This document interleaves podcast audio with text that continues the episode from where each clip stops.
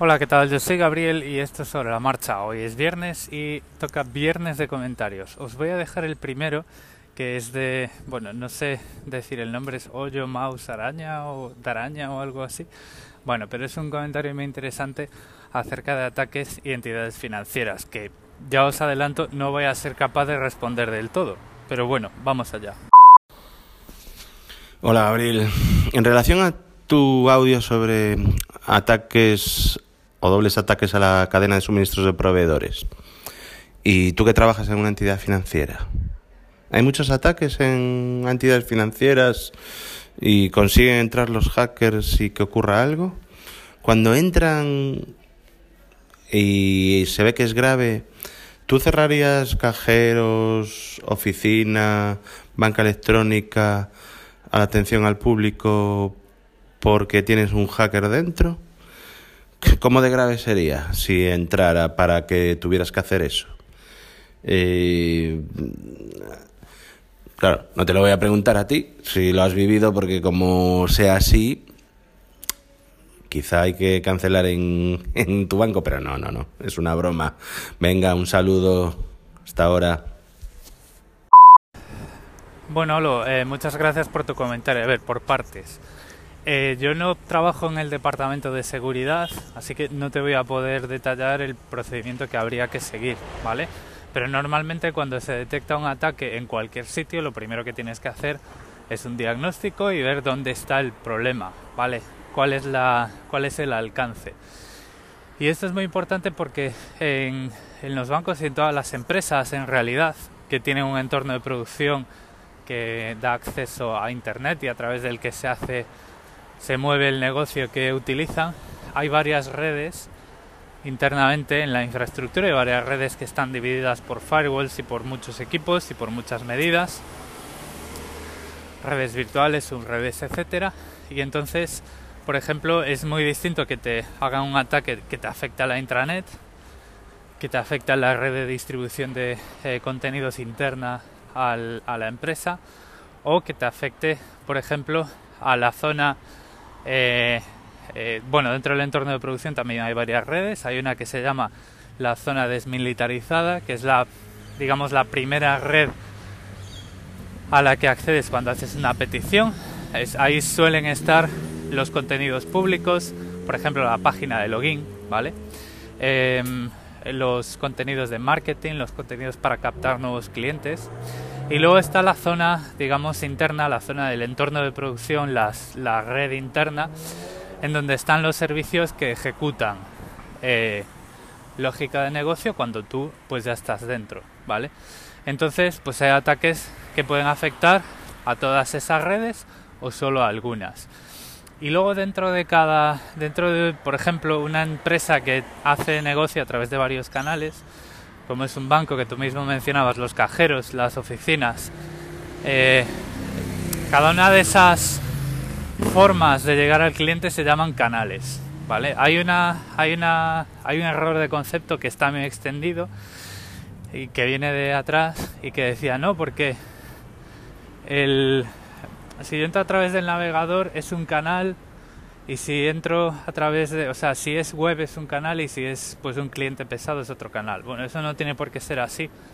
Los canales se definen como diferentes alternativas que tienen los clientes de llegar a ti. Entonces, por ejemplo, el call center es un canal, los cajeros es un canal, es otro canal, las oficinas es otro canal. Eh, la web es otro canal y normalmente la web y la aplicación móvil normalmente son el mismo canal. Pero claro, depende ya de cada de los detalles de cada empresa. Estos canales pueden estar en redes en la misma red, pero simplemente es una división lógica de un tú pones un router que distingue cuál es el origen de la petición y lo envía por un lado por o por el otro o pueden estar en diferentes redes. Entonces todo esto depende mucho, pero antes de cerrar una red tienes que ver cuáles son las qué tipo de ataque es, ¿no? Y normalmente en los departamentos de seguridad de em, eh, empresas de cierto tamaño trabajan hackers. Es decir, eh, es gente que está muy al día de los tipos de ataques que se pueden eh, producir saben detectarlos y saben cuáles son los alcances, ¿no? Entonces, dependiendo de eso, pues hasta que no es capaz de recuperar el servicio y de eliminar eh, todo eso, pues probablemente tendrás que cerrar cosas, ¿vale? De todas formas, eh, por ley, cuando se sufre un ataque y el ataque tiene consecuencias de, que afecten a los clientes, hay que declararlos, ¿vale? Y por ejemplo, en relación a esto que comentas, el Banco de Malta, el Banco de Valeta, ya van dos veces que eh, cierra todos sus canales. La primera fue por un ataque y la segunda no se sabe todavía. Ayer eh, lo leí en esta lista de correo a la que estoy suscrito que se distribuye dentro del, del banco en el que trabajo pues no se sabe todavía, pero son eh, noticias públicas que podéis buscar. Si ahora mismo buscáis Banco de Valeta, Valeta es la capital de Malta, pues veréis que está teniendo varios problemas. Entonces son medidas que hay que tomar. En cuanto al, al banco en el que trabajo, no te preocupes porque si hubiese algún ataque y se supiera, tampoco tendrías ninguna cuenta de cerrar porque es una cuenta en Australia. Entonces, a no ser que vivas en Australia, no puedes tener cuentas en Australia. Entonces por ahí, eh, por ahí no te preocupes. Y bueno, más comentarios de, de formato audio no tengo. Eh, repito, muchas gracias solo porque es uno de los comentarios más interesantes que me han llegado.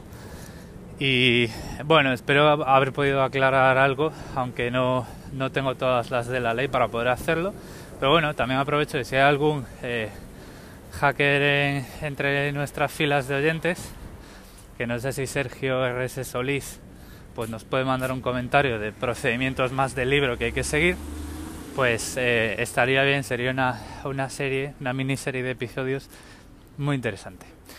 Lo dicho, no tengo más comentarios de audio, pero sí que he tenido una conversación por Twitter, por los mensajes privados con Mespaznar, muy interesante, acerca de Anchor, porque se ha abierto eh, un podcast en Anchor que se llama Esto no es un podcast, así que pues ya sabéis, un podcast más que podéis encontrar dentro de Anchor y de momento no lo ha distribuido a ninguna otra plataforma. Entonces, bueno, pues siempre es una opción que tenéis para descargaros la plataforma, eh, digo, uy, la plataforma, para descargaros la aplicación de Anchor, buscar a Mespaznar, buscar todos los podcasts que queráis, este también está, este se graba con Anchor y empezar a enviarle mensajes de audio. Em, lo que me contó, vamos a ver, yo hace un tiempo, eh, si rebobináis al, principio de los tiempos de este podcast, veréis que prácticamente cada episodio tenía comentarios eh, eh, en, medio del episodio, ¿vale? Yo esto lo hacía porque al principio em, dejaba el podcast durante unas 10-12 horas en, en Anchor solamente y eso daba tiempo a la gente que utilizaba la aplicación de Anchor para escuchar para que me mandara eh, comentarios acerca de lo que yo estaba hablando y pudieran salir en el mismo episodio. Eso dejé de hacerlo, pero no porque quisiera, sino porque cambiaron la aplicación y en un determinado momento cada vez que publicaba eh, aparecía siempre sí o sí en el feed. Esto no me gustó, les escribí un correo y me dijeron, pues majo es lo que hay. Sin embargo, eh, Mespandar escribió hace poco y le comentaron que tiene una opción que es distribución manual en la que tú cuando lo publicas se queda en Anchor y luego tú escoges cuándo publicar en los demás sitios, que era lo que teníamos al principio de los tiempos, pero eso hay que activarlo en la web. Es decir, yo no encontré esa, esa, esa opción en la aplicación de iOS, él tampoco, pero él se conectó a la web y sí que aparece en la web. Entonces lo que voy a hacer este fin de semana es activar esa distribución em, manual y vamos a volver al esquema de antes, es decir, eh, voy a publicar por las mañanas en Australia, eso quiere decir que por las...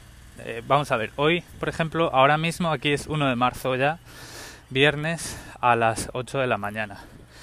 En España eh, creo que son ahora mismo las 10 de la noche, las 10 y 13 de la noche del día anterior, del 28 de febrero. Entonces yo lo que haré será publicar en Anchor por la noche del día anterior en España y saldrá publicado en todas partes por la mañana del mismo día eh, en España. Esto quiere decir que yo lo que hago en Australia es publico en Anchor por la mañana y por la tarde, cuando ya veo que vais a estar levantando en España y en el hemisferio norte y, y a lo mejor es un poquito de madrugada todavía en, en América Latina, pues yo le doy a distribuir en todas partes y así pues mientras vais al trabajo podréis escuchar el episodio en vuestra aplicación favorita de escucha de podcasting escucha de podcast, perdón. Eh, eh, para escuchar podcasting hay que escuchar un podcast de Metapodcast y este no es uno de ellos. Pero bueno, que lo podréis escuchar en todas partes eh, por las mañanas. bueno, de los comentarios, pues esto ya está. Ya no tengo más comentarios que,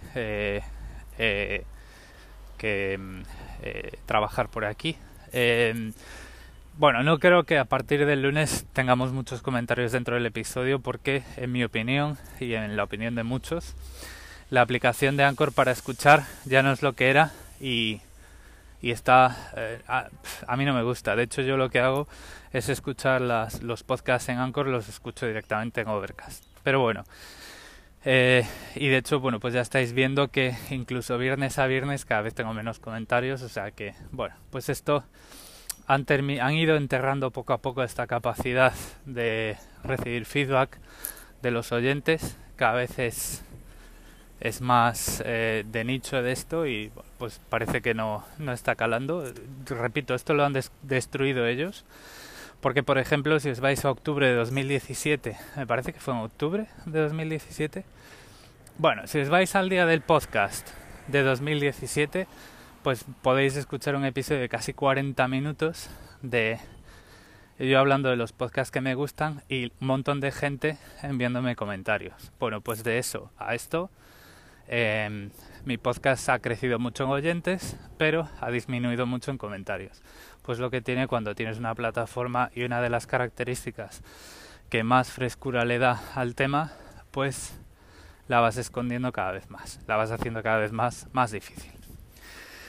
Pero bueno, cerrando ya el tema de comentarios, eh, tengo otra cosilla que comentar y tiene eh, relación con, lo, con el episodio de ayer, de reducir el uso de la pantalla, eh, reducir el uso del móvil y el tiempo de pantalla. Bueno, pues hoy me he levantado y he decidido salirme de todos los grupos de Telegram, un poquito siendo consecuente con mi percepción de los grupos. A ver, como ya he dicho, hay grupos en los que uno se siente cómodo, hay otros grupos que son un poquito más eh, basurilla.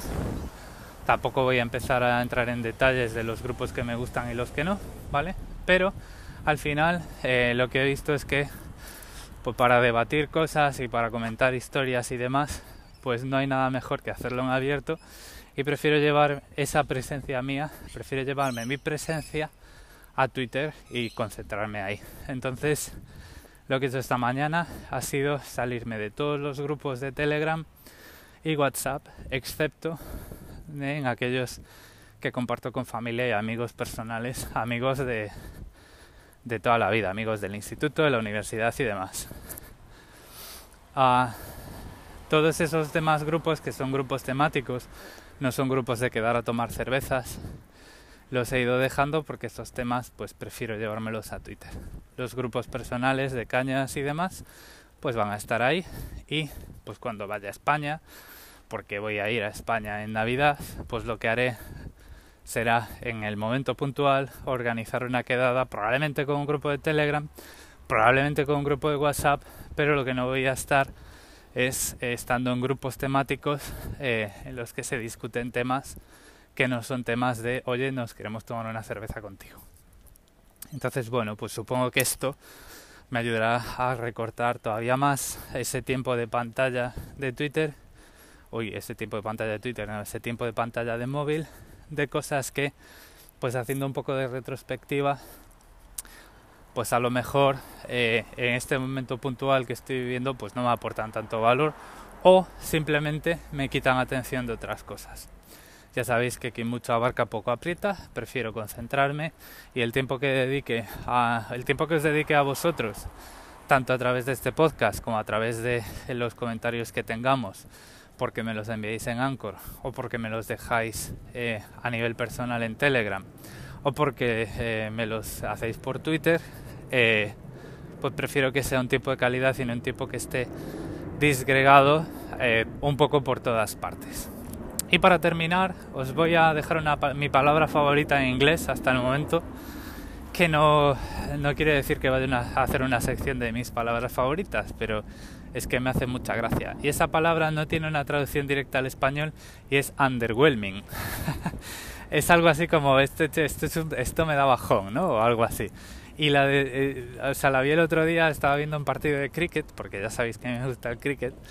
Y bueno, pues uno de los, uno de los, eh, eh, de las personas que está por el campo por ahí recogiendo la pelota, no sé qué hizo un jugador que los comentaristas empezaron a decir, ha hecho un hat-trick, ha hecho un hat-trick, ¿no? Entonces el tío está ahí como despistado en el campo, porque todos los jugadores de cricket llevan un pinganillo y un micrófono para hablar con los comentaristas. Que esto es, esto está guay. Entonces el tío estaba ahí que no hacía caso y hablaron con un compi suyo de equipo y le dijeron, oye, oye, oye. Y el tío decía, ¿qué? oye, que tu compañero, no sé, fulanito, ha hecho un hat-trick. ¿Qué me dices? ¿Ha hecho un hat-trick? Sí, sí, sí, ha hecho un hat-trick. Ah, pues qué bien, ¿no? Sí, sí. Pero está ahí como que, como que no reacciona el tío, no se ha enterado. Y dice, ah, pues voy a decírselo yo. Entonces el otro jugador empezó a correr por el campo y se acercó a él. Y claro, toda esta conversación se oía por los pinganillos. Eso le dice, le dice, me voy a inventar el nombre. Oye, oye, Harold, ¿qué? Que me dicen por el pinganillo que has hecho un hat-trick. Y el tío, ah, y se encoge así de hombros y dice, pues vale, como diciendo, pues esto todos los días, ¿no? Y entonces los comentaristas decían, esta ha sido la reacción más underwhelming que hemos visto en Hattrick. Y entonces pues eh, me ha hecho mucha gracia y así como una pequeña tara que tengo, os voy a dejar aquí esa palabra que es mi palabra favorita. A, partir de ahora, cada vez que vaya a una reunión y, me, y al salir alguien me pregunte, oye, ¿qué tal la reunión? Como sea un poco eh, que ni fu ni fa, voy a decir underwhelming. Y nada, pues lo voy a dejar aquí hasta la semana que viene, pasarlo bien. Y os digo, la semana que viene probablemente en vez de publicar el día anterior para vosotros, veréis que este podcast sale durante la mañana del día propio del mismo día en España para dejar esas horas y ver si recibo pues algún comentario de vosotros. Y pues nada más por hoy, lo dicho, tenéis los medios de contacto en las notas del episodio y nos vamos escuchando. Saludos.